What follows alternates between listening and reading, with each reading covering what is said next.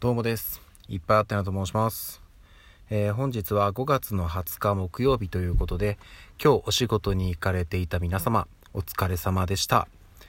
えー、っとですね、毎週木曜日の夜は、まあ、ちょっとためになるというか雑学的なものを一つお届けしようかなということで、週1ぐらいはね、なんかためになる話をしたいなと思って、そういう枠を設けていたんですけども、今日はあの皆さんの周りはどうかなっていう感じなんですけど全国的にだいぶね天候が荒れていてで明日もっとひどくなるんですよね。でその関係でだいぶちょっと降られてしまってですねあの今慌てて音声撮ってるんですけど何も準備ができてないです。なのですいませんが今日は雑学ではなく雑談とさせてください。はい。よろしくお願いします。なんかねあえっとまあ雑談ではあるんですけどあのゴリラっているじゃないですか、まあ、ゴリラねあの血液型がみんな B 型だっていうのはねすごい有名な話なんですけどあの学名って皆さんご存知ですかね。これも有名なのかな。ゴリラの学名ってゴリラゴリラなんですって。うん。まあまあそれはなんか知られてるのかなと思ったんですけど私も知ってたんですよ。でなんか調べたらなんだっけな西西ローランドゴリラっていうのが種類でいるんですけどそいつは学名がゴリラゴリラゴリラなんですって。もうちょっとなんか名前の付け方ないのかなと思うんですけどね。なんかね学名だからもっとかっこよくやってあげればいいのになんでそういうことすんのかなっていう。ふと思ったんで話をしちゃいましたけど。まあすいません余談はさておき。あのえっ、とここ最近ねずっと、まあ、話はしてるんですけど、えー現在開催中のレディオスターオーディションボリューム2パワードバイミュージックバード。こちらがですね、まあ、現在開催途中ではあるんですけどえっ、ともうじきまあもう少しちょっと期間はあるのかな？ファイナルが開催されるというとこではあるんですがそこに先駆けて敗者復活戦が行われました。で敗者復活戦というのはセミファイナルで、えー、と1位通過した方々と審査員選考で突破した方以外の中で、えトップのスコアの方がそれぞれ各グループ1人ずつ、えその敗者復活に挑みますという形で、えー、ともう名前出しちゃいますけどオリエッティさんそしてコハクさん DJ トラヤンさんこのお三方が敗者復活戦に挑まれました。でねやっぱり敗者復活戦はあの投票の方法が通常のと違ったんですよ。それもあってすごかったんですね。スコアの動き方が。なのでだいぶね見てる方も なんかおすごいってなって見てたんですけど結果的にまあ短期決戦1日だけだったんですよね。で、えー結果的には DJ トライアンさんが1位通過ということで、えーファイナルの最後の一枠を勝ち取りましたという形になりました。でねまあねトライアンさんにはねこのまま敗者復活からのグランプリになったらね敗者復活も、えー、と今回、えーレディオスターオーディション第2弾なんですけど前回はなかったので今回初めて導入されたもので、えーそこからのグランプリいったらもう史上初の快挙になりますのでそれまたね魅力的な勝ち方なんじゃないかなと思い狙ってできることじゃないですからね。うんなのでぜひぜひねグランプリの椅子目指して頑張ってほしいなっていうのもあるんですけど私はね内田恵美さんにねできればその椅子に座ってほしいなと思うんですよ。でねあの前回、ね審査員特別枠という形で結果的には予選セミファイナルを突破してファイナルへと進出したんですけどまあ惜しくもグランプリは勝ち取ることができなかったと。であと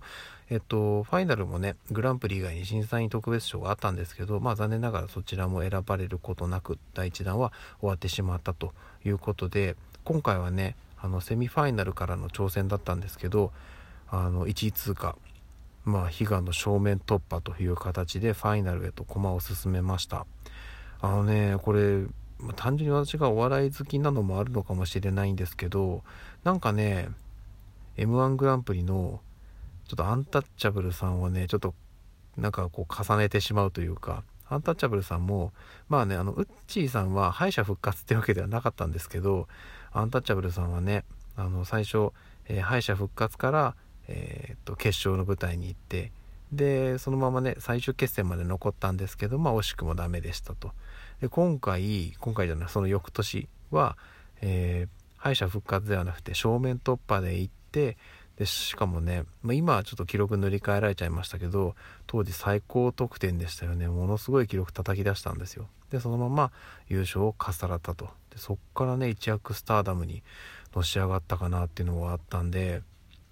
なんかねそういう感じでこう前回こうだけど今回もまっすぐ行ってそのまんまグランプリ。これもやっぱかっこいいと思うんですよね。でやっぱりウッチーさんにはねそのグランプリの椅子に座ってもらってそっから先のウッチーさん自身の夢を叶えてほしいなっていうのがあるのでその向こうにねあるんであの進むべき道は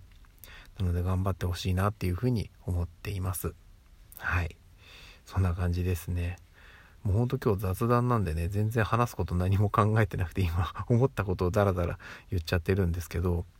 であとあの、そうそうこれ全然また関係ないんですけどなんか今ローソンでキャンペーンをやってるのを私たまたまツイートが流れてきたんで見ておと思って私も一緒にツイートしたら奇跡的に私当たったんですよ。まあ当たったっていうかなんかそれなりの数の方当たるみたいなんですよね。でなんだっけなドラドラモッチだっけかな。なんかあのどら焼きみたいなやつローソンのが、えっと、もらえるっていうことなんで今日もらいに行こうかなと思ったんですけどちょっとあいにくの天気なので一応なんか引き換えの期間はまだ日数があるみたいなのでまあちょっとどっかでもらいに行こうかなというふうに思っております。であとあの今日天気悪いじゃないですか。で明日はもっと天気が悪いんですよ。であのちょっとね、まあ、妻からも話があってというかまあ半分私が提案してそのまま進んだような感じなんですけどあのやっぱり朝のね登園がちょっと大変なんですよ。結局その妻はね一番下の子末っ子長男抱えて、えー、長女と次女を保育園に連れてってっていう状態だったので悪天候だとねだいぶきついんですよね。っていうのがあるのであの明日は私が送り迎えをやろうかなということでちょっと現場と調整をしてなので明日は私一日在宅勤務なんですよ。家でお仕事をして。で朝は、えー、上の子2人を保育園に連れて行ってで夕方迎えに行ってっていうことをやろうかなと。思います。でそんなに悪天候でちょっと登園が大変なんだったらまあ1日ぐらい休んでもいいんじゃないかっていうね思いもあるかと思うんですけどあのそれでもね通常はいいと思うんですよ。まあ無理して行くことはないので、まあ、もちろんねあの 保育園行ってねみんなと遊んだ方がいいはいいんですけどあの明日はですね行かなきゃいけない理由があるんですというのもうちの次女ですねが、えー、来週誕生日なんですよ。で明日保育園でどうやら誕生会をやってくれるらしくて。であのえっと事前にちゃんと確認したんだよ。あの保育園の方にも。やってくれるんですか？って。はいやりますと。いうことだったんであのこれはもう行かなきゃいけないな。ということで。なのであの休むわけにはいきませんと。いうことで、えー、私が代わりに保育園連れて行きますと。いうふうに、まあ、名乗り出た感じですね。うん、なんかね、まあ、まだまだね、あのー、誕生日祝ってもらっても、なんかもしかしたらピンと来てないのかもしれないんですけど、でも自分のことをね、お祝いしてくれてるっていうのはわかると思うので、精一杯祝ってもらってね、美味しいものも食べるでしょうから。でね、まあ、それで言うと、あの、うちの妻ももうじき誕生日なんですよ。なんで、家ではね、妻と次女と一緒にお祝いを。せっかくなのでねあの、まあ、近場どっかで外食できたらいいなっていうふうに思っております。美味しいもの食べてワイワイやっていければいいかなというところです。はい。そんな感じですかね。まあただねまずはね今日20日ですよね。明日なんですよ。5月21日。何の日か知ってますか皆さん。我らが内田恵美さんの誕生日でございます。もうあとね今9時回ってるんであともう数時間で誕生日になるわけですよ。